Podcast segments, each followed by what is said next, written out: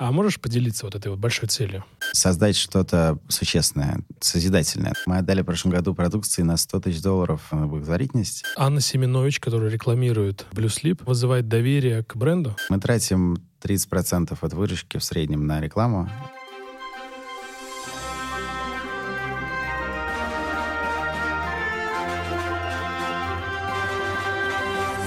Привет, друзья! Вы слушаете подкаст «Зачем я это делаю?» Я Иван Нестрадов, автор и ведущий. Главный вопрос программы «Зачем ты это делаешь?» Ты работаешь, чтобы что? Вопрос, который поможет нам стать продуктивней.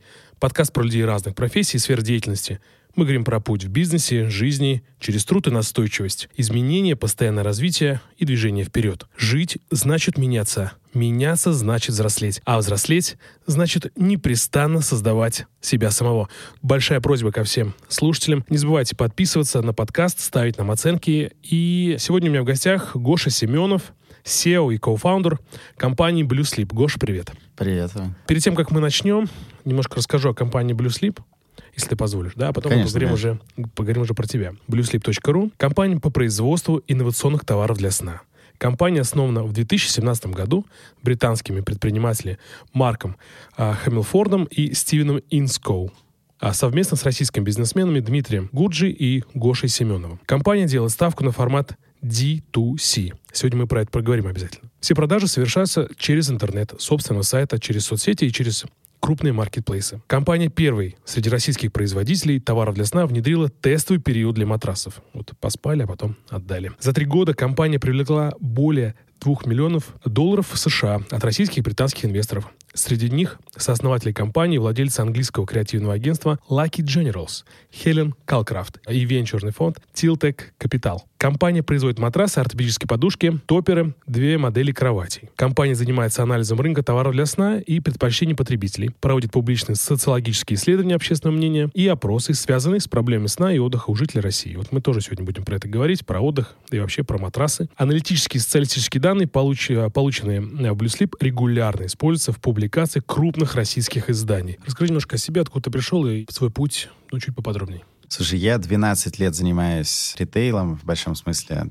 Или это там офлайн, или это онлайн. Преимущественно это онлайн. Пятый год Bluesleep -ом. До этого у меня был, и он до сих пор существует такой luxury универмаг. Мы делали copycat Mr Porter -а. Есть такой Mr Porter и Net-a-Porter. Это там онлайн универмаг люксовых и премиальных продуктов различных. А, Но ну, это в fashion -е. А, то есть это одежда, аксессуары и так далее. Это был прикольный, очень классный бизнес и классный опыт. Я тоже им занимался где-то 5 лет. А, но потом в силу объективных и субъективных причин он просто сильно ужался, потому что у нас лишили возможности работать с местного стока у разных, у разных лакшери-дистрибьюторов. Сказали, езжайте закупать на Запад. Плюс потребительская модель у нас вокруг подарков, который был главным драйвером, поменялась. То есть в целом культура подарков, она, может быть, еще и сохранилась, но она сильно изменилась. То есть раньше, например, там э, мы продавали ручку за там 20 тысяч долларов, которые нам оплачивали кэшем. А мы ехали на этом самом, на броневике, чтобы, чтобы исполнять этот заказ, потому что человек купил банк Греции, и ему нужна была ручка Монтеграпа Греция, чтобы подписать договор.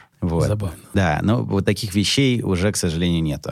А, ну и, соответственно, большая была история. Это чиновничьи подарки. У всех, сейчас у всех чиновников забиты уже все а, кладовки всем, чем только можно, поэтому как бы надо что-то придумать другое. Потому что не меняются? Да, потому что не, ну, потому что не меняются, потому что уже все есть, уже все куплено, есть, есть же какое-то накопление. Ну и вторая вот вещь, про которую я сказал, а, когда тебе говорят то, что теперь мы тебе скидку сохраняем, но тебе надо ехать в Женеву или в Цюрих закупать этот товар, то у тебя бизнес-модель меняется. Тебе нужно нужно заморозить сумасшедшее количество рабочего капитала кэша в стоке, а этот сток, он очень низкооборачиваемый. То есть такая ручка там за 20 тысяч долларов, она может продаться раз в два года. А закупить и положить на сток тебе ее надо заранее.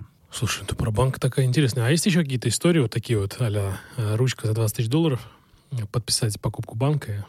Слушай, очень ну, много разных. какая-то история, а? мне кажется. Это трешовая, нет история? Ну, слушай, людям э, как бы важно проявление какого-то статуса. Вот они это транслируют в каких-то дорогих вещах. Хотя в целом вся э, лакшери-сфера, она движется ровно на этом как бы, ну, вокруг и около этого тезиса. Ну, то есть там, не знаю, например, бренд Supreme, который был куплен, э, кем там он был куплен? Э... По-моему, купил а Supreme, это владелец Ванса и Timberland. Да, да, да, точно. Он был построен на том, что они дико ограничивали спрос, Специально, да? Да, специально, да. У них были очереди в сумасшедших магазинах. На eBay перепродавались эти изделия Supreme. При этом, как ты понимаешь, там ничего особенного нету в самом изделии. То есть себестоимость Supreme и себестоимость там Gap или Uniqlo или э, чего угодно, она примерно одинаковая у изделий. Вот. И тут вопрос, как бы, это называется perceived value, какая дополнительная воспринимаемая ценность продукта.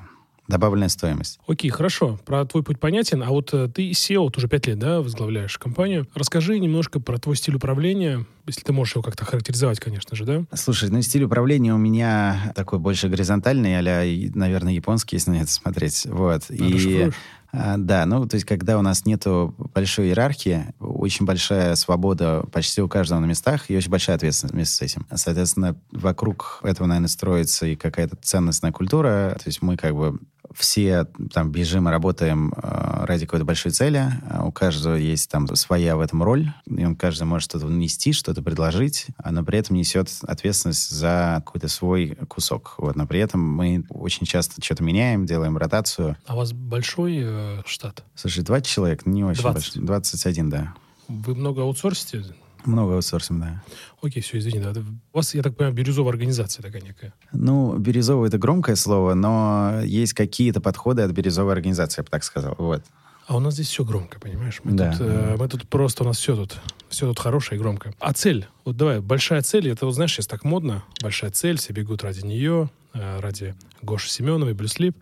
А можешь поделиться вот этой вот большой целью? Да, пожалуйста. Слушай, ну, большая цель это, наверное, э, там и для меня, и для компании лично, это там как-то реализоваться и создать что-то существенное, созидательное. То есть она транслируется в то, что ты добежал до какой-то большой точки, которая характеризуется, оценивается, ну, достаточно понятными показателями, там, выручка, ебеда, уровень знания бренда, э, количество там проданных матрасов, количество измененных э, там в хорошем смысле жизни, лояльность лояльность клиентов. Это очень э, такие серые, понятные, относительно скучные метрики, которые, конечно, важны, без которых никуда, которые количественные больше. А качественные — это больше про то, как ты это сделал, какими темпами и как ты с этим поменялся, с какой командой, например, ты это сделал, э, и насколько она там дружная, э, насколько она может менять горы и так далее. Я вообще думаю, что, ну, то есть, когда мы добежим до какой-то точки, то у нас будет очень ценная команда на рынке, которую много кто захочет купить, и, то есть, для людей, для сотрудников сотрудников внутри. Это шикарная школа, по пути которой они научатся многому. Ты сказал про 20 человек. Колл-центр, отдел продаж у вас. У нас тоже хаус, да. Нет, все внутри. Ага. Я... И это сколько... преимущественно больше всего людей там. Там работает 6 человек, плюс еще, ну, ну, грубо говоря, там до 9 у нас человек, в зависимости от того, как распределяешь эти роли. Вот это большая часть сотрудников именно вокруг отдела продаж. Больше всего, ну, потому что небольшое количество людей, я так понимаю, у вас большие-большие должны быть большие высокие цели по, по объемам но 9 человек э, это не так много с точки зрения Немного. продаж. То есть все автоматизировано у вас? Мы много работаем над этим, да, над автоматизацией. Все равно все далеко. А, очень много у нас съедает времени логистика. Это самая, наверное, большая а, ресурсоемкая такая вещь. Ну, тоже аутсорсите же, да? Ее? А, мы ее аутсорсим, но просто коммуникация вокруг нее, она сжирает очень много времени у отдела продаж. А что ты имеешь в виду коммуникация? То есть э, много косяков у логистов? Да, очень, очень. Вот. И там мы стараемся с этим работать, но у нас просто логистика крупногабаритного товара в нашей стране, она отстает от мелкогабаритного товара лет на 10, Ого. а при этом а, мелкогабаритный товар сам у нас там до сих пор ну, далек от идеала в целом, там, когда от любой развитой страны. Ну, то есть это очень много сложностей. Ты отправляешь матрас в Южно-Сахалинск, например, какой-нибудь, это целое приключение длиной в неделю э, через твои коммуникации внутри логистов, э, как этот товар движется по их цепочке до клиента, как это потом, когда он приходит до клиента, как это коммуницируется с клиентом и так далее. Ну что ж, желаю, желаю вам успеха в этом нелег, нелегком деле. Да, спасибо. А, Гоша, ты говоришь про автоматизацию, точнее, я это спросил, угу. а ты говоришь, что далеко от идеала. А мы вот,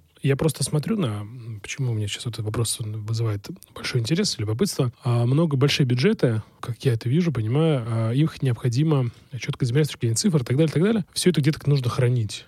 Вот у вас система автоматизации на чем она вообще построена? Вот с точки зрения маркетинга у нас очень большая история, много внимания уделяется аналитике с первого дня. Мы, у нас собственная база данных, очень много коннекторов к ней. Дальше мы это все выводим, структурируем и выводим в всякие Power BI. Это как бы приоритет с первого дня, на который, конечно же, он там нам дает возврат на там большие, э, ну, возврат на инвестиции и очень сильно помогает в там в любом периоде принятия решения. А на чем построена вообще вся автоматизация? Только на Power BI? Нет, но у нас есть база данных. Внутри этой базы данных, значит, мы агрегируем очень много данных. Эти все данные, как краеугольный камень, построены вокруг данных CRM. Дальше мы эти данные CRM обогащаем э, данными из всех рекламных систем, из э, поведенческих систем, из различных колл-трекингов. Соответственно, все это мэчем, структурируем и только потом выводим в разные дэшборды, которые там один из них через Power BI выводится. А CRM какая у вас? Retail CRM. Интересно. А почему выбрали ее? Слушай, ну, я сто лет ей пользуюсь, и это самый качественный продукт, я считаю, в, ну, для Якома. То, что он закрывает, это даже не больше CRM, это такой order management system больше. То есть у них там только недавно, на самом деле, появился функционал такой, вот, который можно назвать себе, правда, CRM, а так это больше про менеджмент заказов и про эффективную как бы работу с ними. Когда выбирали ритейл CRM, что-то с чем-то сравнивали, или ты, исходя из своего опыта, выбрал просто ее и все? И не, ну, не я, исходя из опыта, что я смотрел до этого, просто у них все процессы, которые они делают, они все заточены под э, e-com, под онлайн. Соответственно, ты когда ее выбираешь, у тебя 70% твоих задач стандартных, они уже есть в коробке. Дальше там еще 30 надо докрутить, довертеть и так далее. При этом они сильно развиваются, это SaaS-платформа, и я бы сказал, наверное, сейчас, может быть, они все 80 закрывают. А вот э, в ритейле CRM, там же ты платишь за какие-то опции, за блоки, учитывая там ваши объемы, не сильно ли стоимость владения очень, ну, не, достаточно стоимость владения-то невысокая? Ну, сейчас стала она выше последние два года. Когда мы начинали, она была сильно маленькая. То есть там они поменяли, поменяли тарифы, а, поменяли подход, но все равно в общем масштабе это недорого. Чем владеть собственным коробочным продуктом в офлайне? Да, да. В конечном деле у тебя это же SaaS-продукт, он развивается, не стоит на месте, у тебя есть поддержка, у тебя есть облако, во-первых, с хранением, то есть она очень гибкая, не имеет значения, сколько ты там привезешь заказов, они тебе всегда их э, вывезут. И у тебя есть очень много, что тоже немаловажно, написано разных коннекторов к ней. А давай расшифруем коннектор. Вот. Методов импорта и экспорта данных из нее. Потому что э, одно дело написать э, там саму систему, коробку, но дальше у тебя начнется проблема в том, что не проблема, а задача. Это окей, а как она будет работать с этой системой, как с той системой, как с третьей системой. И у тебя на самом деле там, если посмотреть на IT какую-то там структуру, бэкэнд-структуру вот там любого Якома, ты пользуешься, я думаю, что минимум 20 различными приложениями, 20 различными софтами, так их назовем, каждый день, минимум. Вот. Ты это можешь не, не видеть на, на как бы фронте, но у тебя под капотом очень много различных интеграций. Потому что одни считают один кусок данных, другой другой кусок данных, третий третий. А тебе, чтобы на выходе получить, тебе нужна целостная картина а, и какая-то а, синхронизация между ними по одному там или двумя факторами. Матрасы — это ну, как бы такой, ну, вообще, я вообще далек от этого, но я не показатель, естественно. Скажи, пожалуйста, а, на мой взгляд, такой очень консервативный, очень долгий бизнес, но в том плане, что потребление матрасов — это не кофе, да, который мы пьем. Почему именно матрасы? Ну, вот ты правильно сделал сравнение с кофе, а, потому что мы кофе пьем каждый день, и независимо от кризиса, все равно мы, я думаю, что будем пить кофе. Может быть, мы сменим свои привычки, пить там кофе не в кофемании, условно говоря, а в какой-нибудь этом самом Стардаксе, Старбаксе, вот что-нибудь такое. Или еще дешевле, как это называется, сеть я забыл. Кофикс? Э, кофе, кофикс, да-да-да. Спасибо. Сегодня очень много рекламы. Да-да-да. Матрасы в этом же смысле, на самом деле, это тоже комодити продукт, который ты все равно будешь всегда покупать. Он тебе все равно всегда будет нужен, а, независимо от того, там, что происходит вне, внутри и так далее. Тебе все равно на чем-то нужно будет всегда спать. Другое дело, конечно, какой ты будешь матрас покупать, сколько ты будешь тратить на него денег и как ты часто будешь его менять. Поэтому вот в этом смысле э, они схожи. Просто, как ты правильно подметил, период потребления, он сильно дольше у матраса, нежели чем у кофе, хотя он не такой долгий, как кажется. То есть в России, например, меняют матрас где-то раз в 7-8 лет. Когда мы начинали, это было чуть даже больше. Но в Америке, для понимания, их меняют раз в 5 лет, потому что очень большой большая миграция внутри. Когда люди часто меняют квартиры, они заново меняют матрас. Это является таким драйвером. У нас миграционный драйвер тоже влияет. Как-то не странно, у нас есть большое переселение в Москву, и не только в Москву, а в Центральный федеральный округ в целом. Но главный драйвер у нас является, конечно, стройка и новые квартиры и ремонт. Я правильно понимаю, что все едут в Москву уже с матрасами? Или уже здесь покупают? Нет, они здесь покупают, а, конечно, да. Никто не едет. Никто с матрасами не ездит, потому что э, матрасы очень дорого и, и долго, и тяжело перевозить. Почему именно матрасы-то? Слушай, мы смотрели как-то топ-даун, такой, такой был подход. Мы смотрели то, что происходит на Западе. А, расшифруй, пожалуйста, переберите немного. А, топ-даун, что да. это? Ну, э, когда ты смотришь вначале с макро уровня, потом спускаешься до микро, условно говоря. Есть bottom-up, наоборот, с микро до макро. То есть на примере того ты смотришь размер рынка, дальше ты делаешь, э, ты смотришь глубже, окей, какая там, какие у кого доли, какая конкуренция, какой барьер для входа, э, какие перспективы, и накладываешь на это опыт Запада, где это получилось. То есть не, не изобретаешь велосипед, а просто как бы Ну, адаптируешь. бенчмарк Да, бен- бенчмарк берешь на западный и адаптируешь его здесь. Соответственно, рынок матрасов в чистом своем виде одного продукта это 100 миллиардов рублей в год. Рынок товаров для сна в большом понимании это там под 300, на самом деле, миллиардов. Миллиардов рублей. Миллиардов рублей, да. Рынок мебели весь это 700 миллиардов рублей.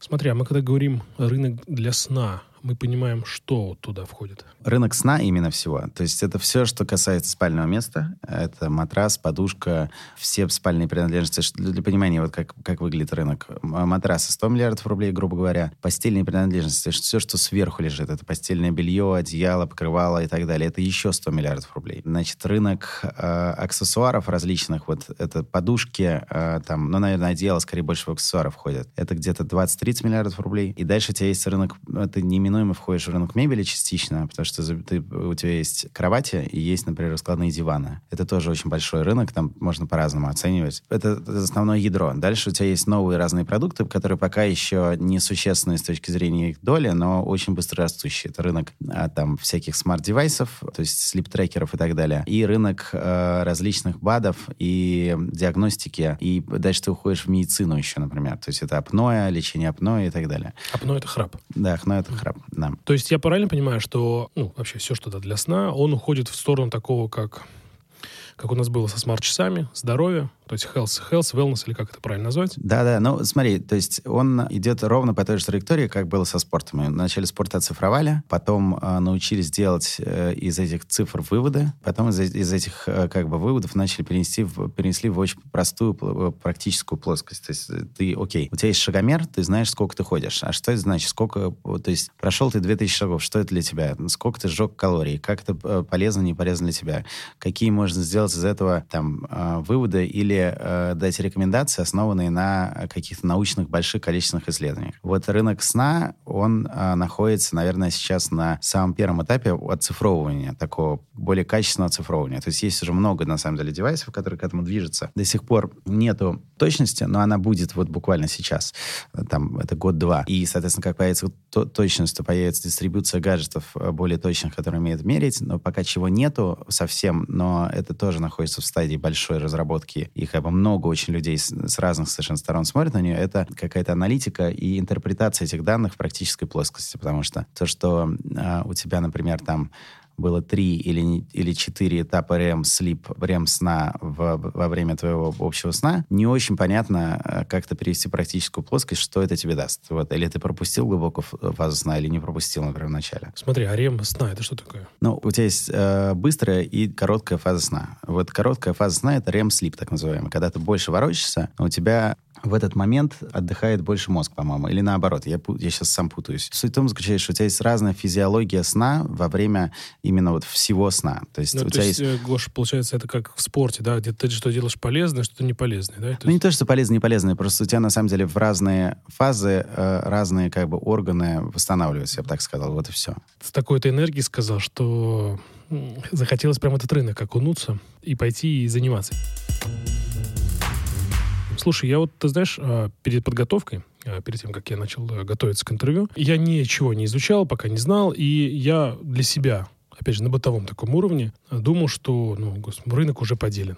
Исходя из твоих слов, рынок вообще не занят, получается, из... Нет, ты правильно очень все подметил. Рынок консолидирован сильно очень. У Аскона 60% где-то рынка, смотря как на нее смотреть. В некоторых, на самом деле, там нишах у него может быть, ну, в некоторых разрезах, там в количестве или деньгах у него может быть 7-75 даже. Это так и было. На самом деле, это с точки зрения там какой-то бизнес-логики стартапа, это даже плюс, чем минус. Потому что если у тебя консолидированный рынок, тебе на самом деле гораздо проще конкурировать против кого-либо, у тебя больше disruption opportunity, нежели чем в э, рынке, который там сильно более дисперсный. Больше возможностей, правильно? Да, потому что ты конкурируешь фактически против нескольких игроков ограниченных, которые, как правило, очень медленные и медленно поворотливые. У тебя будет вот такой first move advantage, который сохранится на долгое время. Они могут вообще никогда не развернуться и не конкурировать с тобой. И в этом смысле в целом у тебя там одна из фундаментальных предпосылок D2C модели, что они возникали именно в таких и возникают до сих пор именно в таких категориях или подкатегориях или нишах, где есть как бы такой disruption opportunity. И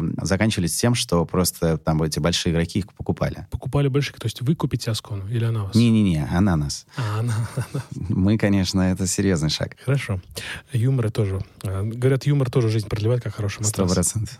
Вот есть такой большой игрок, да, поскольку мы его задели уже, в хорошем смысле, а, и вы, я так понимаю, конкурировать это сложно. Чем вы отличаетесь от Асконы? Вот, например, я, например, сейчас без шуток выбираю матрас, например, да, и у меня в голове была только Аскона, благодаря вам я теперь задумался о блюслипе, потому что как бы я выбираю. Я даже, даже не хотел выбирать. Вот, поэтому чем, вот скажи, чем вы отличаетесь? Ну, во-первых, прекрасно, что я тебя задачил выбором, и ты узнал о блюслипе, ровно поэтому я здесь. А, вот. Даже немножко не так, Гош. Я знал про блюслип из, из э, рекламы со звездами. Потому что она была у меня везде вообще просто. Прости, пришлось даже отключить. Она была очень назойлива. Хорошо. Про это мы тоже поговорим. Да, да. А, это, это, это классно. Значит, а, смотри, чем мы отличаемся? То есть у нас кардинально две разные э, бизнес-модели. У Аскона это омниканальный ритейлер, причем такой более, на самом деле, офлайновый, со стратегией research online, purchase offline. То есть они там кого-то ищут в онлайне, потом у них абсолютная цель — это привести человека в офлайн. То есть там они умеют лучше, больше продавать нужные продукты. У них выше средний чек там и так далее. Значит, как выглядит потребительский сценарий из стандартной покупки матраса и у Аскона, и у западных ритейлеров? И почему вот там возникли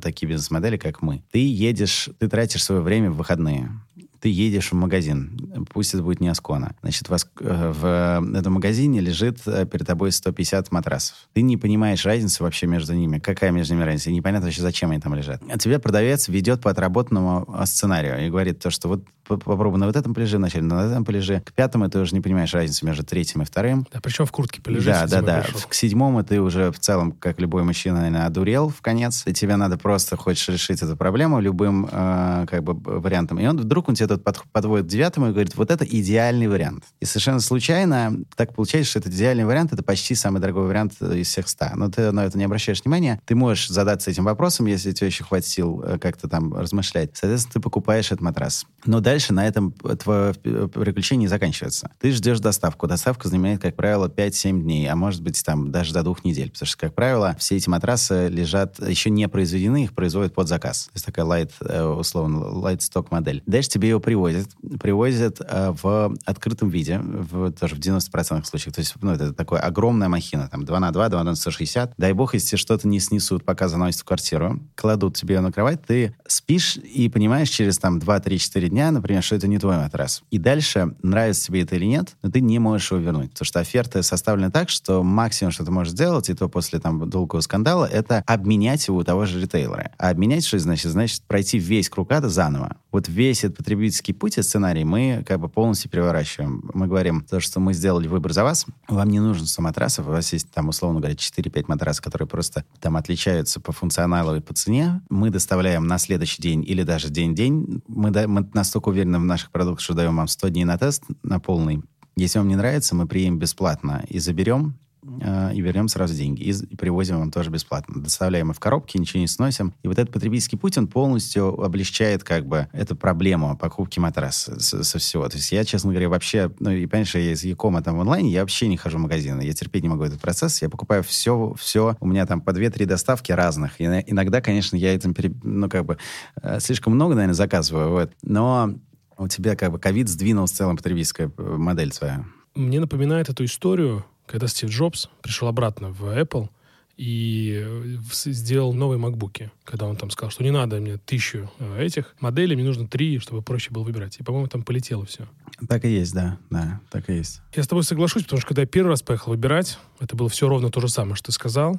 Ровно там на седьмом, мне кажется, я уже на пятом уже понял, что мне надо быстрее Да. уже отсюда. Я Да. так и ничего не выбрал, потому что ну, неудобно а, лежать э, в куртке или там даже в одежде как-то. Ну, это, ну, И ничего не поймешь все равно Да, за пять да, минут. да, да. Скажи, а вот вы 100 дней даете на тест. Вы потом перепродаете эти матрасы? Что? Нет, мы отдаем их на благотворительность. Мы отдали в прошлом году продукции на 100 тысяч долларов там в закупке только, то есть это там еще сильно больше продажных цен на благотворительность. И это как бы наш вклад, более того, мы это будем там дальше еще, э, эту историю еще, еще сильнее раскачивать. То есть человек, э, который просто понимает, что матрас ему не подошел, он потом знает, что этот матрас уйдет на Да, благотворительность. более того, эти матрасы, они иногда бывают не то, что БУ, они бывают абсолютно новые. Потому что для нас любой открытый матрас, даже если он новый, и человек перепутал размер, это все равно уже возвратный матрас. Потому что для нас обратная логистика, она очень, ну, она просто это в силу специфики нашей страны. Ну, и на самом деле в Америке это так же. У тебя косты, чтобы вернуть матрас, они ну, очень большие. Иногда там э, мало рационального смысла, чтобы это делать. А нам, чтобы, например, переупаковать новый матрас, нам нужно отвезти его еще дальше на фабрику, провести чистку специально, то что посмотреть, все ли там с ним нормально, потом запаковать и заново завернуть. И у тебя, вот когда ты проделаешь все эти операции, у тебя получается, что это почти то же самое, что произвести новый матрас. Чего себе. А где вы производите матрасы? Мы в разных совершенно местах производим. У нас 5 или, или 7 поставщиков, в том числе мы работали и со Сконой, и работаем по-прежнему как оптовым э, производителем. То есть они э, контрактное производство? Контрактное производство, да, в том числе. Мы, мы производим по своей технологии. У нас британский технолог, э, собственная технология, разработанная, запатентованная. И нам в целом, ну, относительно все равно, где производить. Нам важно очень, чтобы люди соблюдали наши стандарты, стандарты качества и там стандарты э, этого качества на масштабе, э, то есть стабильность этого качества. Конечно, мы сильно ограничены, на самом деле, технически по производственным возможностям у поставщиков различных, потому что не все так могут сделать. Скажи, как сделать так, чтобы они не украли технологию? Ну, э, реально сложно. Э, Фактически, как бы у нас есть договор, конечно, который говорит о том, что эта технология эксклюзивно принадлежит нам. Есть э, какая-то бизнес-этика, которая в целом держит партнерские отношения, но в целом у тебя глобально что-то украсть в этом мире достаточно легко, потому что ты чуть-чуть поменяешь, и у тебя уже другая технология. Но на самом деле у нас сила в бренде больше, нежели чем технологии. Конечно, технология тоже важна, и она там комплементарная, и она играет свою очень важную роль, но главная наша защита — это в бренде. Почему? Ну, потому что ты можешь украть технологию, а бренд ты не украдешь. А в чем сильная сторона бренда тогда? Можешь поделиться? Ну, мы ориентируемся на другую э, аудиторию. Мы ориентируемся на аудиторию, которая digital native, те, которые это люди, которые родились с привычкой пользования интернета, и, и сейчас эта привычка как бы конвертируется сильно в привычку покупать в интернете, то есть это проникновение e-кома в, онлайн. Это раз. Дальше мы ориентируемся долгосрочно на еще более молодую аудиторию, э, там, всяких поколений Z миллениалов, Которая которые... только сейчас вот прям родилась. Ну, там нет, не родилась, нет, они, нет, они уже там, это все ТикТок и, и, так далее, которые совершенно по-другому принимают решения. Они принимают решения о покупке, движимые близостью к бренду, в первую очередь, а не к рациональному, э, к рациональной оценке какой-то там относительно цены. То есть, условно говоря, раньше сравнивали по цене и по скидкам, сейчас сравнивают по тому, соответствует ли э, бренд, который, у которого есть тот продукт, их ценностям, э, эмоциональному какому-то там матчу и так далее. Круто. Матч соединения, правильно?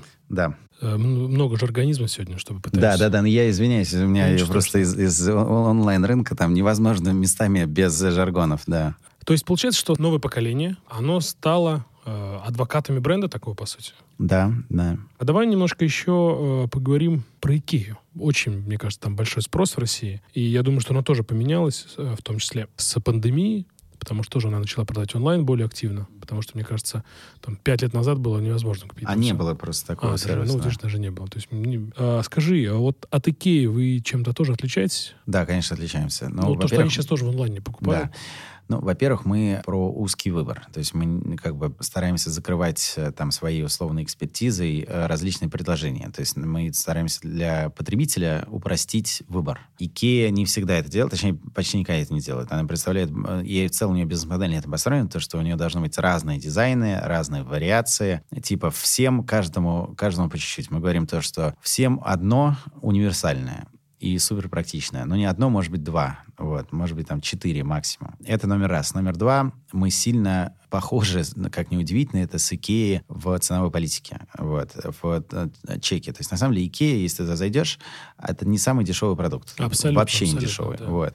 А, то есть, какой-нибудь там Хофф, например, он дешевле Икеи конкретно. А Вот. вы, кстати, вот по поводу маркетплейса мы сейчас чуть в сторону опять отойдем. В Хофе вы продаете? Да, продаемся. И А, если в сравнении с, там, с Озоном, Вайлдберрисом, сильно хуже. сильно хуже, да? сильно хуже, но они а, как бы для них модель э, маркетплейса сама по себе как бизнес-процесс, она новая, а, и им, конечно, сильно догонять еще других ребят, и именно поэтому мы отстаем там по продажам, то есть я это вижу больше про ограничения как бы функциональные, а, там какого-то наличия инвентаря внутри, который помогает, помог бы нам прода- продавать, вот. А вы продаетесь и онлайн, и офлайн, правильно? Нет, В мы только Хофе онлайн только, продаем. только онлайн. Только а онлайн. Слушай, а вот еще чуть опять в сторону, другую теперь сторону. Ваши матрасы можно где-то попробовать, например, даже если вот без сто дней возврата? Ну, да, просто- у нас есть э, шоурум собственный в Москве на Малом Кисловском переулке находится, это Большая Никитская в самом центре. Поэтому, если кто-то хочет, может приехать пощупать. Но глобально у нас очень мало людей, которые из общих продаж, которые проходят через этот путь. Ну, то есть, если такие есть, то, пожалуйста, раньше у нас было больше точек, э, но с уровнем знания бренда, как бы мы, нам мы поняли, что они не нужны, и люди и так принимают решение. Хорошо, давайте вернемся в Икею. То есть вы по среднему чеку похожи как Икея. Мы похожи, да. Мы, мы похожи с Икеей, а, но, конечно, совершенно другая и аудитория, и позиционирование, и бизнес-модель. Все другое. То есть люди... Сейчас почему Икея, например, пошла в центр с другим форматом? Центр что ты имеешь в виду? Ну, то есть они, у них всегда был всю жизнь во всем мире формат, когда они находились в больших каких-нибудь шопинг-центрах или а, сами отдельно, а, или они же там строят еще, например, это мега, это что же Икея? Да, я только что Да, хотел сказать, да, они да. находятся. Они Да, строят да, это да, всё. или строят, да. Но они всегда строят это где-то вдалеке. Потому что раньше э, потребительская модель всегда была то, что надо поехать на день в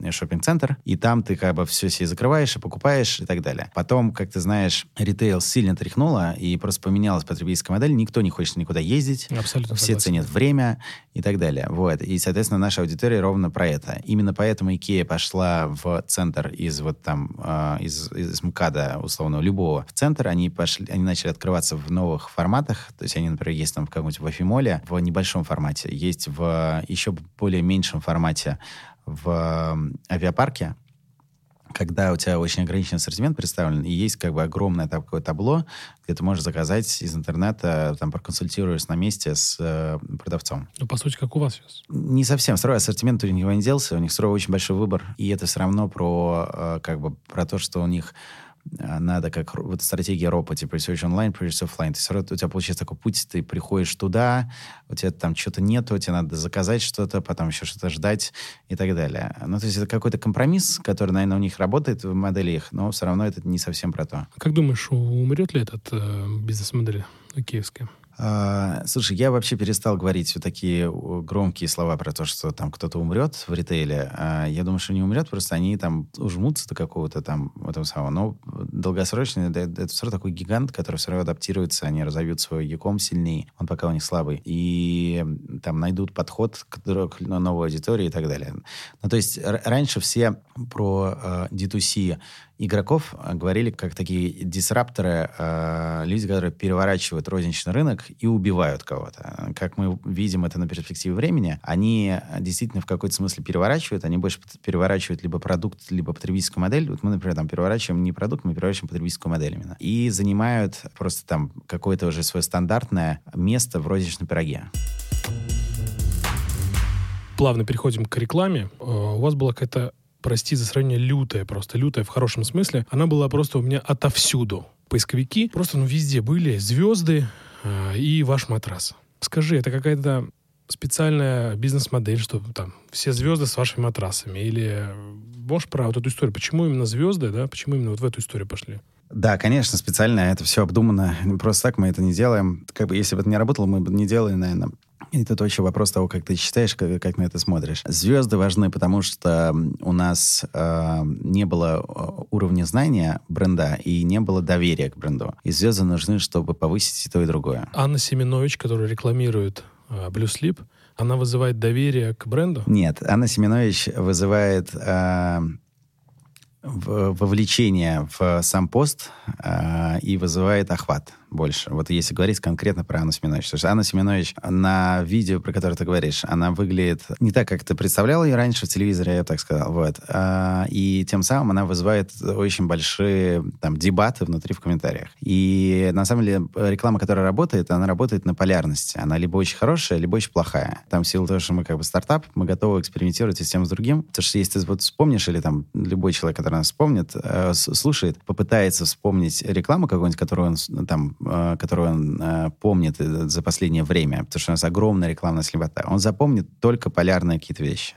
Например, вот э, мне очень нравится про вкусовые сосочки, например, реклама. Но это же полная дичь, все на нее там э, на, напрыгивали, а я считаю, что это, что это совершенно гениальный и правильный рекламный ход, потому что они получили сумасшедший органический охват э, помимо этого, и все, и все запомнили эту тему. Ты говоришь, что это работает, поэтому мы это делаем, но если было бы так просто, что мы знаем, что это сработает, и мы бы это бы делали. Но не всегда же это из серии там проверяешь гипотезы и так далее. Ты это там, или это команда ваша, да, вы откуда это уже взяли, эту, эту модель, или вы скопировали с кого-то? Слушай, ну у нас, конечно, чуть-чуть свой путь, но в целом какой-то фундаментальный подход. Мы смотрим все время с Запада, что, что работает там. И здесь мы его адаптируем. И дальше адаптация заключается в том, что у тебя просто количество приходит в качество. Мы очень много всего делаем. То есть у нас очень, у нас в ежесекундно, по-моему, 150 или 120 видеороликов э, находится в видеоворонке, и мы в, там каждый месяц э, выпускаем сами, по-моему, 30 новых видео. То есть вы сами снимаете? Да-да, мы либо сами, либо нам присылают, либо там есть разные способы, вот, либо там нам кто-то делает и так далее.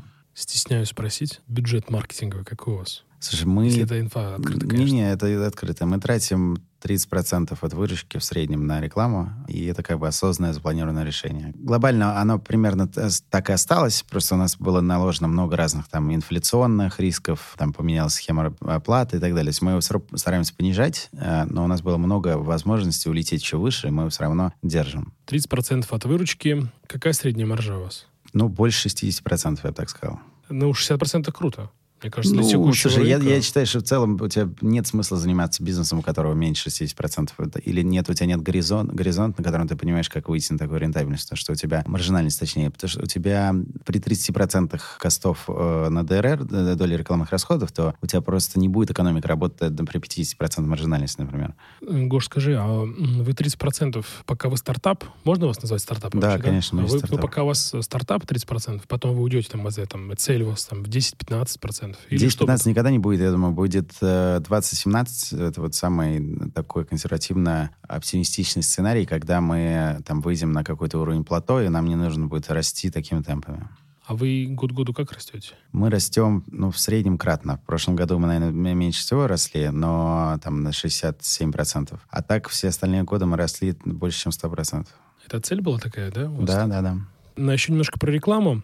Скажи, пожалуйста, самый популярный э, селебрити, который больше всего отзывов собрал, или там как просмотров, э, лайков, который больше всего принес э, заказов, я просто, на самом деле, это ответ на него не прост, потому что, ну, во-первых, ты можешь по-разному на это смотреть, и все эти селебрити у нас находятся чаще всего наверху воронки, они больше про охват. А, То есть но... они не про продажи? Не про продажи, да. А, но а, я думаю, что Сергей Жуков один из точно топов. В топы точно входит, в топ-5 точно входит. Вот. Из Ванушек тоже неплохо работает, но, но хуже, честно говоря, чем Жуков. Не говорить только ему, да. Ну, да. Просто, слушай, при этом у него уровень знания самого музыканта у него не меньше, чем у Жукова. А есть какой-то рейтинг селебрити, да, которые там, допустим, кто-то Жукову заплатишь, он нам столько принесет просмотров там или как бы вовлеченности, да? Это, к сожалению, так не работает линейно. То есть мы смотрим просто на уровень знания имени актера. Но я думаю, что это там никому мы Америку не откроем. Просто сколько людей о нем знает, сколько людей о нем ищет. А, но дальше у тебя накладываются разные там вещи какие-нибудь. Например, это сложно прогнозируемое и планируемое, но у нас иногда так случалось. У нас были какие-нибудь спортсмены, которые выигрывали, например, золото на Олимпиаде. Соответственно, после этого у них уровень знания его имени подскакивает два раза. Это такие события, которые сложно прогнозируемы, но когда ты делаешь, опять-таки, там количество переходит в качество, то у тебя там что-то не сработало, а что-то выстрелило э, больше. А что лучше стреляет, звезды эстрады или спортсмены? Или актеры? Пока, наверное, звезды эстрады, пока. Но это доходит очень быстро. Станет, э, я думаю, что будет... Тут, вопрос, да еще понимаешь, в чем дело, что у тебя... У нас мало очень публичных спортсменов, но настолько публичных, насколько звезды эстрады. Вот. То есть, понятно, что они публичны в каком-то там а... степени, но а, все равно уровень знаний у них сильно меньше. То есть, в сравнении с Немовым, как, да, с Алексеем, например?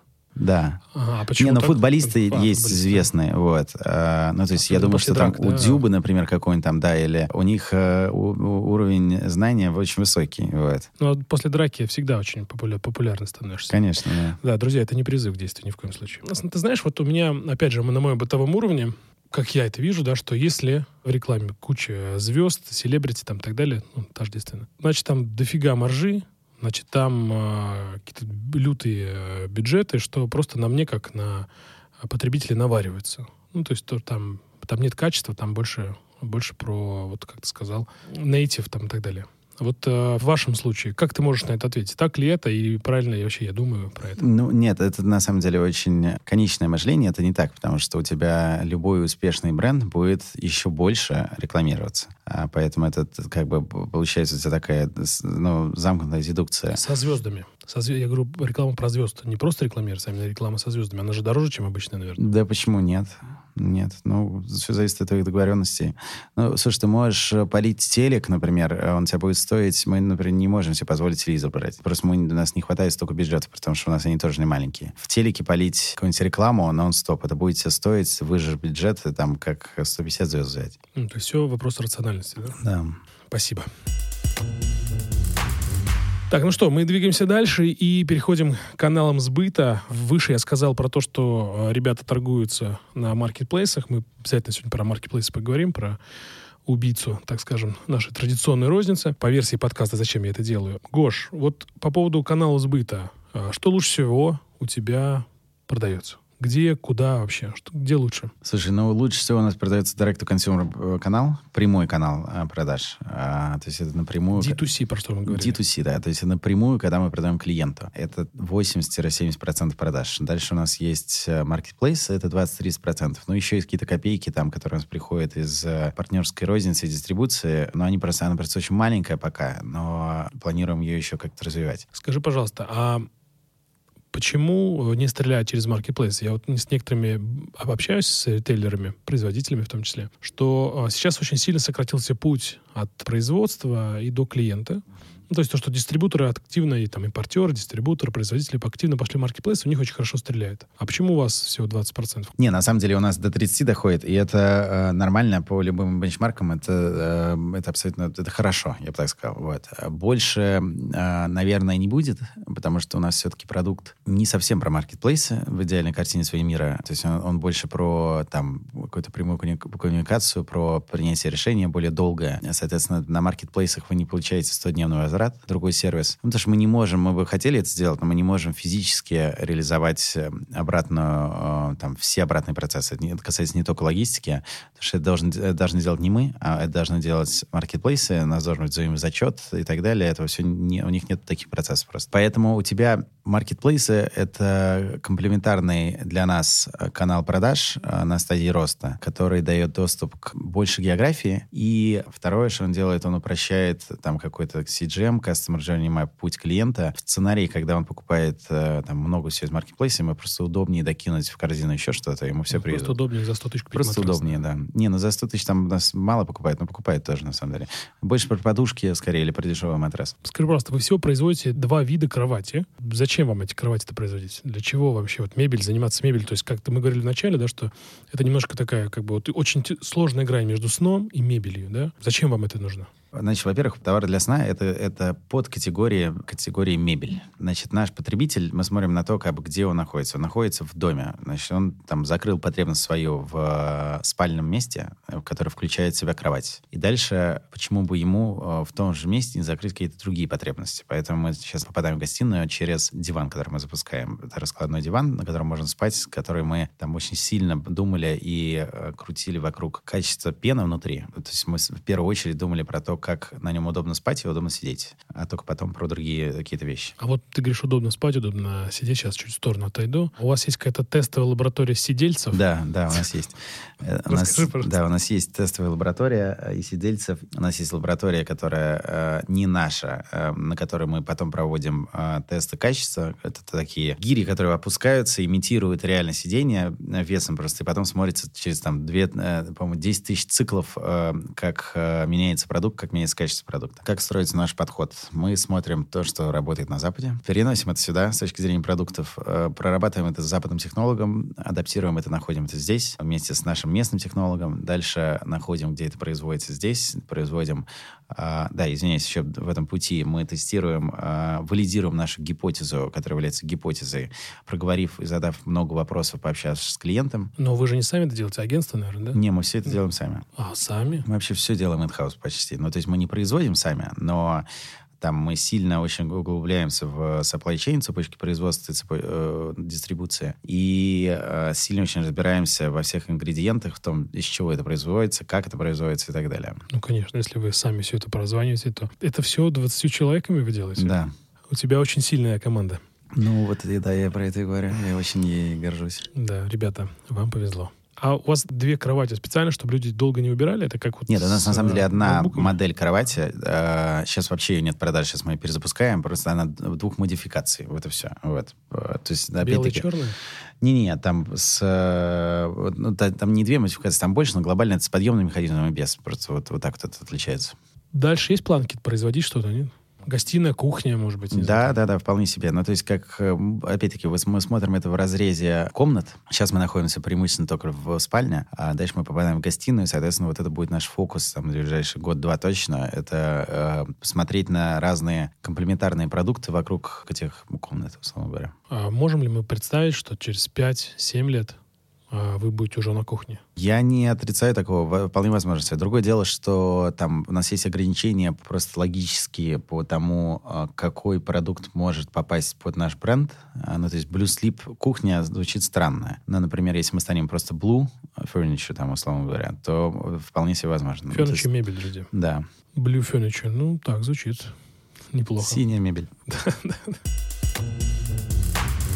Давай немножко поговорим про сами продукты. У меня тут есть несколько вопросов про матрасы, про подушки. Скажи, а правда ли, что матрасы надо переворачивать? Нет, неправда. Это частично маркетинг, частично это помогает удлинять жизнь матраса. То есть ты можешь его там переворачивать 180 градусов, например. Это тебе поможет продлить чуть-чуть его жизнь. Можешь его перевернуть вообще вверх дном. Но это должна быть как бы модель матраса так разработана. Это больше про маркетинг, не про абсолютную надобность. Это как, знаешь, в ручке одноразовые можно менять... Э, э, стержень. Стержень, да. А можно купить новую ручку. Вот. Ну, можно же менять? Можно. Вот. А можно купить? Ну, матрас просто дороже. Поэтому. Не, ну я понимаю, но просто все равно у любого продукта есть там какой-то горизонт жизни. Вот. Конечно, можешь из него выжимать максимум, но это не абсолютная надобность. Ну, понятно. Скажи, а, Гоша, вот мы еще с тобой говорили про, про сидельцев, которые сидят на вашем а, диване и пробуют, ну, тестируют. Правда ли есть, что у компании, которые занимаются матрасами, в данном случае Blue Sleep, а какие-то секретные технологии, которые улучшают сон?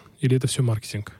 Нет, слушай, у нас есть глубокое понимание того, как должен выглядеть качественно с точки зрения ингредиентов продукт, на котором ты спишь. И это там экспертное как бы, понимание, которое просто так ты не обретешь. Потребитель обычно его вообще, скорее всего, никогда не знает. А, и, да и даже продавцы иногда не знают. Это у нас есть, и это нам помогает сделать э, там качественный продукт и адаптировать его под, под каждого. Ну, то есть вот там матрасы, они должны быть все, условно говоря, с ортопедическим слэш анатомическим эффектом, это одно и то же синонимы, которые подстраиваются под твое тело. Вот. И на самом деле вот матрасы, которые слишком жесткие или слишком мягкие, это как в жизни, у тебя должен быть баланс, они на самом деле плохие. Потому что они там либо, э, на самом деле, они в обоих случаях тебе там долгосрочно создают проблемы со спиной. И вот эта история, идея и миф, который у нас наследован Советского Союза, то, что хорошо спать на жестком, это абсолютно неправда. Это просто, это был маркетинг Советского Союза, потому что не было ничего иного.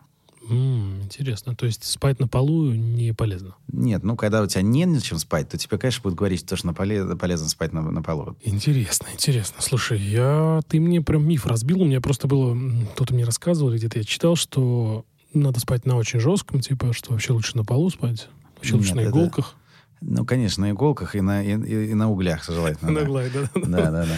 Хорошо. А, а по поводу разницы хотел поговорить. Мы сейчас затронули там мягкие, жесткие. Человеку можно ли вот самому понять, что ему надо? Или это все маркетинг? Можно ли нам, вот простым потребителям, не разбираясь в матрасах, понять э, разницу ну, смотри, объективно можно судить свой риск, как бы, это раз. Два, а понять ты можешь реально только поспав на нем неделю минимум, а по-хорошему две недели, потому что у тебя вырабатывается привычка, и как бы потом тело, вначале оно может противиться, на самом деле, этому, а потом оно понимает, окей, хорошо себя чувствую или нет. На самом деле, только на опыте. Ты можешь сузить риск и сказать, окей, там, мне не нужен слишком мягкий или слишком жесткий. Это, например, номер раз. Мне нужен там средней жесткости с каким-нибудь там э, эффектом memory, условно говоря, утопания, но чтобы все равно у тебя была поддержка. Вот, вот так вот ты можешь отобрать себя и как бы к чему-то прийти. Ну, то есть, опять же, это все опыт, опыт, опыт.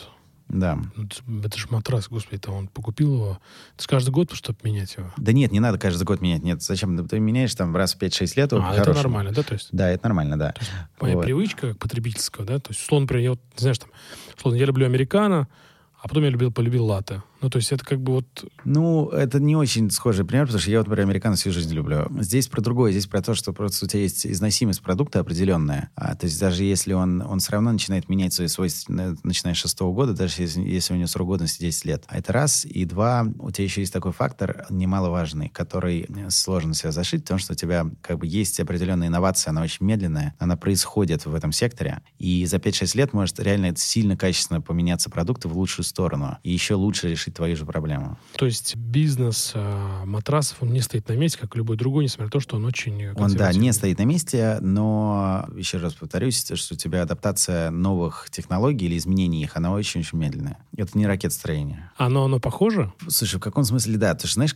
самая главная проблема ракетостроения какая? То, что я слушал Элона Маска, тоже на подкасте. Она скажет следующим. То, что, то, что почему ни у кого, кроме SpaceX, не получилось построить, ну, то есть потом построили и другие ребята ракета частная. Потому что у тебя была проблема в том, что с эффектом масштаба, что в Советском Союзе и в Америке в каком-то смысле было там решение сверху, но то есть в Америке было как бы понятно, что обосновано коммерцией, но у нас была как бы плановая экономика, и никто не считал внутри экономику отдельных там деталей и в целом объекта.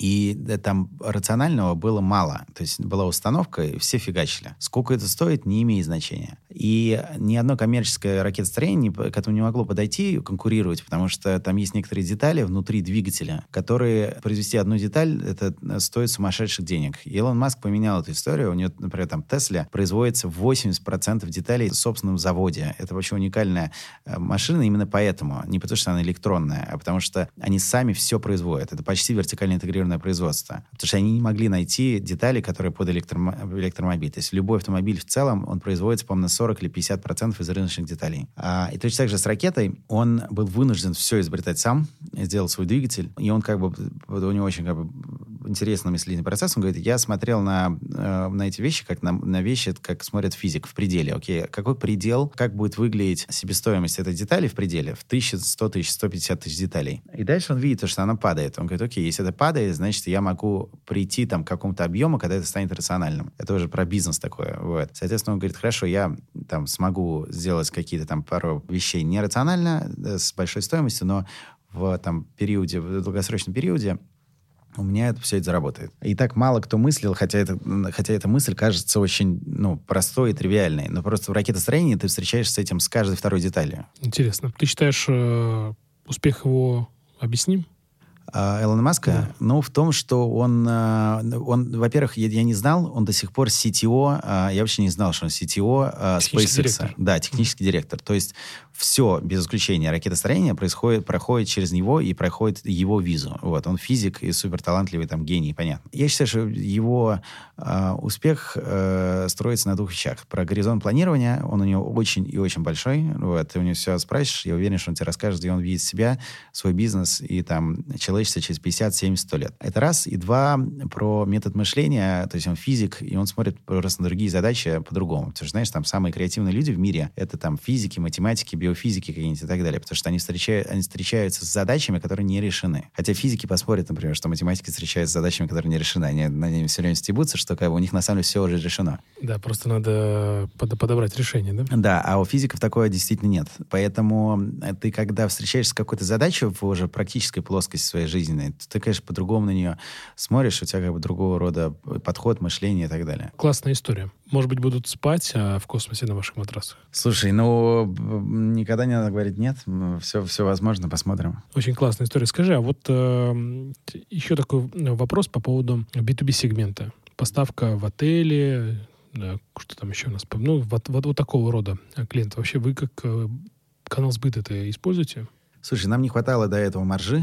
А, у нас не всегда была 60% маржинальность. А, вот когда она недавно от эффекта масштаба как раз-таки появилась такая. Поэтому мы начинаем туда смотреть, будем э, как бы, ну, занимаемся этим активно. Есть определенный барьер рынка. Ну, то есть, например, большие сети, да, если там Marriott, да, там Double Tree какой-нибудь и так далее, ты не, Хилтоны всякие. Ты не зайдешь, потому что они а, уже давно таких а, хитрых и ушлых парней, как я, уже очень давно у них, они сами все делают, у них собственные линейки, которые которые они заказывают контрактно, и у них все очень стандартизировано. То есть что-то там поменять ты не можешь. А, поэтому мы смотрим больше на бутиковые какие-то гостиницы или там апартаменты, все что угодно, где больше гибкости, и люди там могут что-то выбирать. Ну, то есть все вот эти крупные сети отельные, они сами все, все делают? В большинстве своем, да. Угу. Ну, то есть Four Seasons, например, продает матрас а, за там дофига денег, ну, какой-то там ну, 10 тысяч долларов, что такое. Вот. Ничего нет особенного, и, соответственно, производит он его сам. Это для него еще один, совсем маленький в масштабе его, но все равно еще один revenue stream, как бы. Ну, это бренд. Канал сбыта. А? Бренд. Бренд, конечно. Те, кто любит Four Seasons, останавливаются, да, также хотят кусочек матраса. А еще знаешь, что забыл спросить по поводу цены? Всегда ли цена равна качеству? Вот в сегменте матрасов?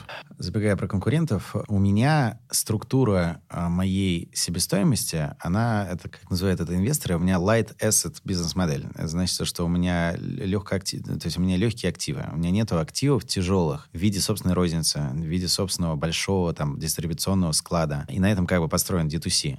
Соответственно, мне не нужно а, в маржинальности моего товара закладывать эти активы, эти косты, и стараться возвращать с них э, деньги. А другим, например, конкурентам это нужно делать. Соответственно, у них маржинальность иная э, совершенно. Поэтому там вот у меня, например, то есть есть сравнивать по ощущениям, которые ты получаешь от продукта. У меня премиальный матрас по доступной цене. То есть он будет стоить по качеству продукта, который ты получаешь, а он будет стоить дешевле на 20-30% там у людей, которые, у, у, у компаний, у которых есть собственная розница, например, Потому большая. что нет, все вот это тяжелый история. Да, да, да. Кто вообще твои конкуренты? Слушай, ну вот Аскон, например, это не мой, не мой конкурент. Да, правда? Это, это, э, это то есть он, он конкурент по уровню знания. Вот, вот здесь он конкурент. А по бизнес-модели, по потребителям мы мало пересекаемся. У нас, конечно, есть пересечение, безусловно, но в целом это мы, у нас разный путь, потребительский, клиентский и брендовый поэтому мы не, перес, не пересекаемся. Прямые конкуренты мои — это э, те компании, те бренды, которые работают по такой же бизнес-модели, которая ориентирована на схожую аудиторию. Вот тут очень важно. То есть такие же производители э, на контрактнике, да? Да. А такие есть? Есть, да. Не будем их называть. Аскону назвали, этого достаточно. А в Асконе они же только Аскону продают или еще что-то? Только Аскон, нет, они продают еще там бренды, которые они дистрибутируют. Например, King Coil, который они тоже здесь производят, э, Серта или Сила, я не помню, кто, там один у Арматека. Есть разные американские бренды, у, на, на которые у них есть эксклюзивные дистрибуции. Хилзинг, Андерсон там и так далее. Вот. Ну, ты меня немножко удивил, ну, в хорошем смысле, что вы не конкуренты. Ну, есть о чем подумать. Хорошо. А давай еще вернемся тогда опять к тебе, про, твой, про тебя как SEO, про тебя как личность. Ты мне сказал в перерыве, что ты много читаешь. Слушай, ну я э, относительно много читаю, давай так. Мог бы и больше, и всячески стараюсь себя заставлять делать это больше. Вот.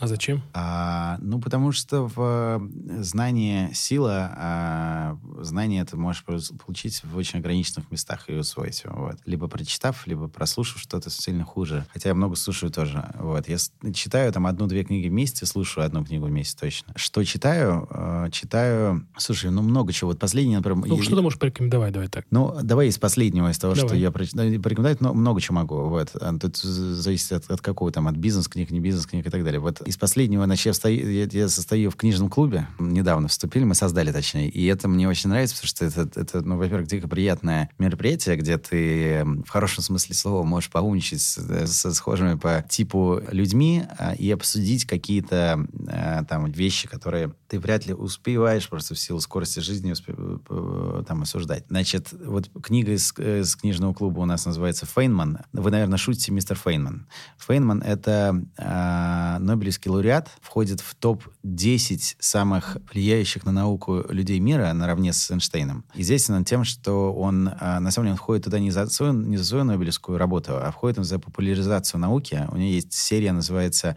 «Серия фейнманских лекций по физике», где он рассказывает э, о физике в практической своей плоскости. То есть он говорит, окей, вот эта теория, а вот как на практике выглядит этот, этот процесс, вот что происходит реально. Это очень забавная книга. Она забавная, потому что ты залезаешь в голову Нобелевского лауреата и смотришь, как э, он мыслит и как он забавно и в хорошем смысле слова с азартом э, прожил свою жизнь. У него бесконечное количество приключений, которые с ним происходят, и это там очень забавно. А на, на каком языке? Ну, на любом, на русском, английском. То есть здесь и на русском? Да, да, конечно, конечно. Вы, наверное, шутите?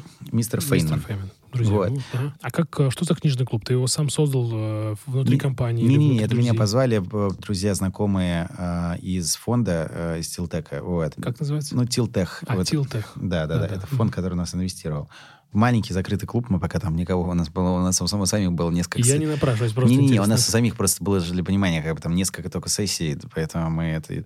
А это... книжный клуб что он из себя представляет? То есть просто что-то читаете каждый разную? Да, мы читаем раз в месяц одну книгу, которую мы вместе выбираем э, демократическим способом, вот, э, голосования, и э, дальше ее обсуждаем. У нас есть еще лонг-лист, если ты прочитал одну, ты можешь дальше читать следующую, следующую, следующую и так далее. Угу. А что тебе дает это? Слушай, мне дает, на самом деле, чувство ответственности, э, которое потом перевор... конвертируется в привычку. Ну, то есть вот э, у меня чтение книг не выработано в себе в абсолютную привычку. То есть я это читаю, но как бы так это делаю не, регуля... не на регулярной основе. Тут я это стал делать сильно более на регулярной основе. Ну и в целом у тебя как бы движем, и в целом считаешь, что это очень важное качество там, для, для человека и человечества, там, чувством любознательности и там чего-то нового. И здесь это, конечно, оно в, в абсолюте развивается. Давай тогда еще что-то по книгам. Эта тема такая очень интересная. Слушай, ну вот еще из книг, например, она, по-моему, только на английском, а может, нет, она есть на русском. Из того, что я точно могу порекомендовать, это Тим Феррис «Tools of Titans». Это Тим Феррис, это твой коллега по, по подкастам, э, там, по-моему, мне кажется, в топ-5 мира точно входит. Это сборник его гостей, э, различных там э, ответов на вопросы из его гостей из подкаста. Подкаст у него строится на том, что он, он зовет самых знаменитых в разных совершенно областях людей. То есть это не обязательно бизнесмены, это могут быть спортсмены, там, художники, кто угодно. И он собирает различные там привычки и лайфхаки людей, которые это делают. Вот. Тайтас — это как Тай Галстон? Титаны. Титаны. А, Титан. Да, Tools of Titans, да. Угу. Ну, я не знаю, много очень разных. Есть, например, вот мы недавно тоже обсуждали, у Агаси есть автобиография, например, шикарнейшая.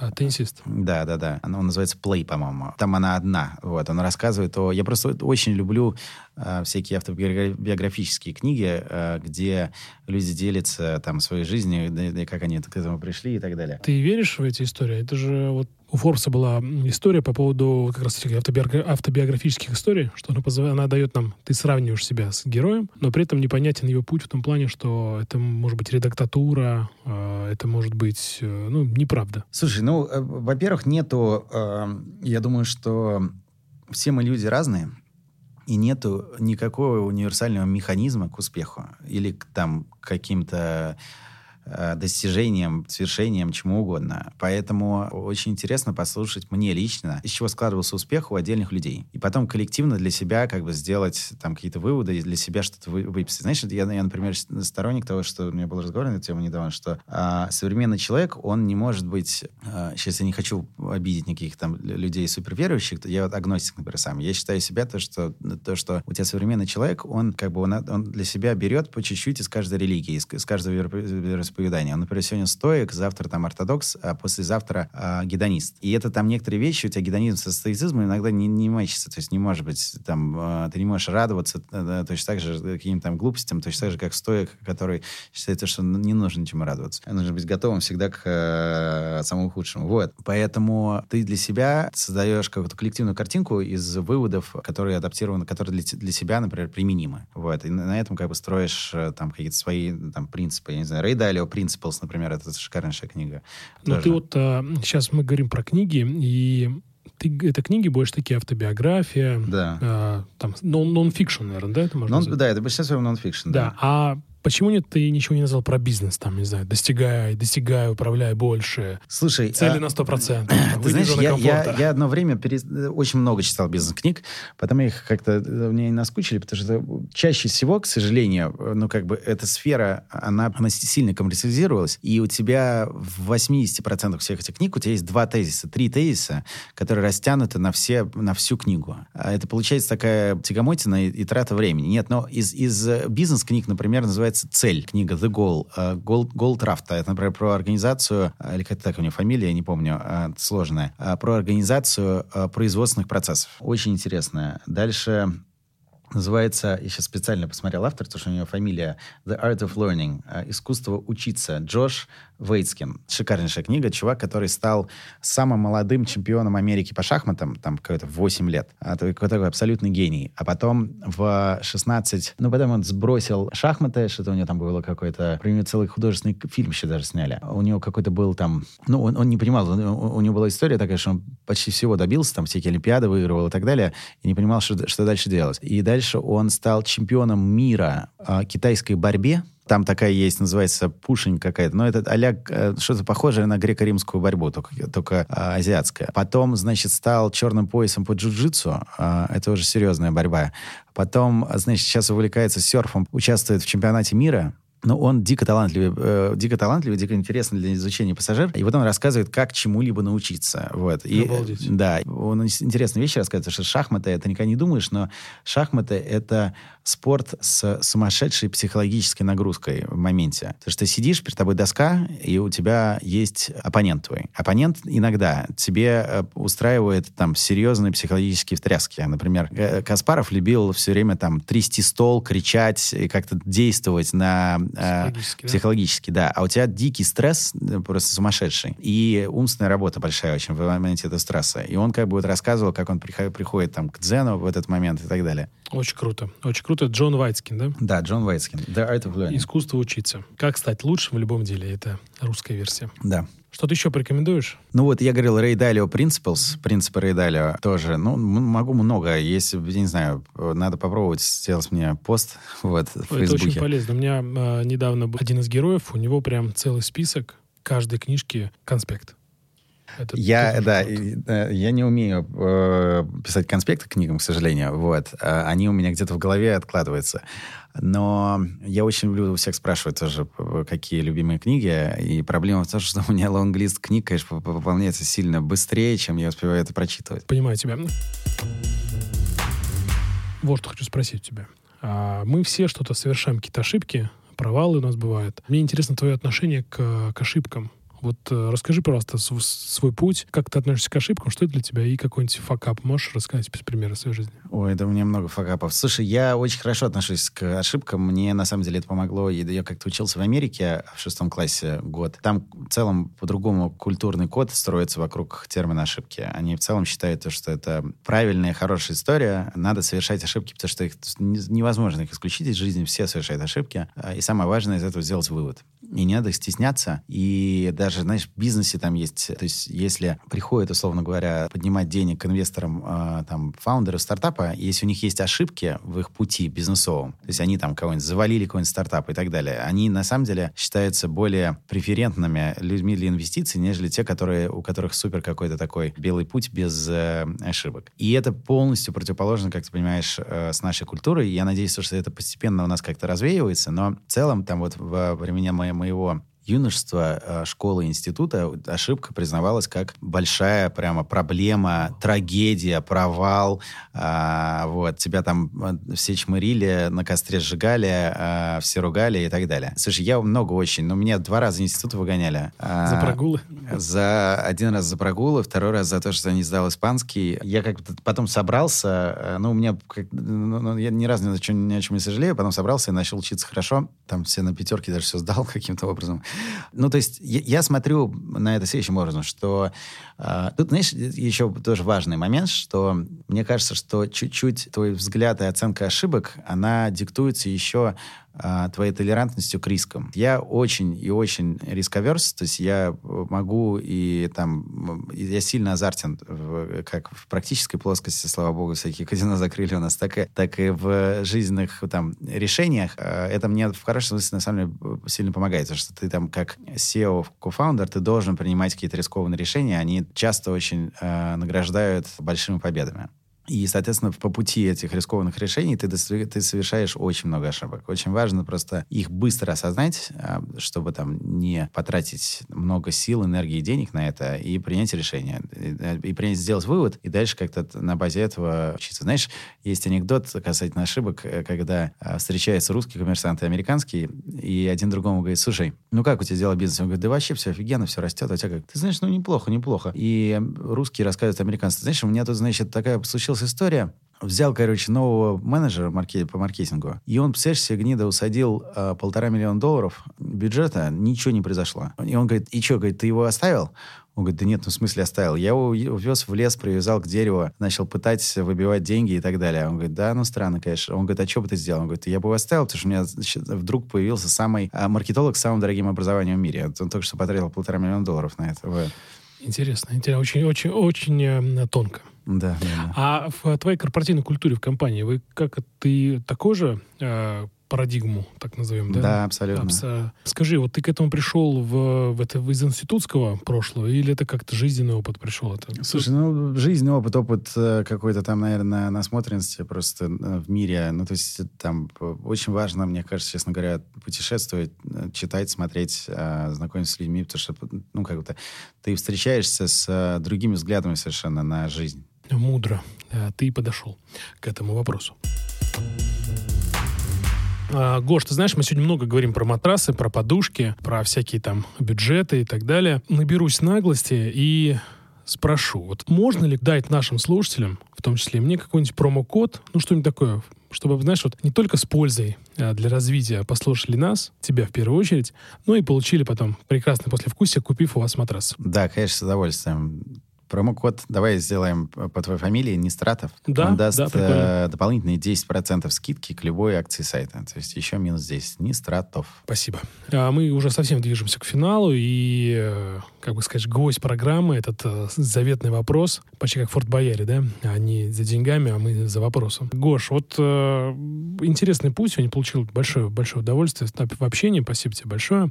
Отвечая на этот вопрос, хочу тебе задать его, да, отвечаю, задавая вопрос, зачем ты это делаешь? Ты работаешь, чтобы что? Слушай, я работаю, чтобы получать удовольствие, честно говоря. Э, потому что это, это, это вся работа и бизнес — это такая игра. У тебя повышается у нее ставки, она становится более сложной. Ты преодолеваешь там один уровень, второй уровень, потом переходишь в какую-то другую игру, сменяешь доски и так далее. Поэтому это вот про путь пройденный такого, э, путь самурая.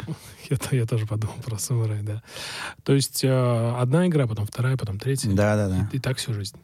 Так всю жизнь точно. Всем движет интерес, как ты думаешь? Сто процентов. Ну, то есть, если бы не было интереса, то э, я бы лично этим не занимался. Вот. Но сразу, ну как, ну тебя наскучивает, представляешь, ты как ребенок, ты открываешь игру, у тебя неинтересно. Ты же долго в нее будешь играть, ну точно нет. Согласен. Спасибо тебе. Друзья, это был э, Гоша Семенов, SEO и кофаундер компании Blue Sleep. Э, друзья, подписывайтесь на подкаст, ставьте оценки и вот что еще. Не забудь подписаться на Гош Семенова. Все ссылки я приложу в описании этого подкаста. Ну что, друзья, вот и все. Всем пока. Пока-пока.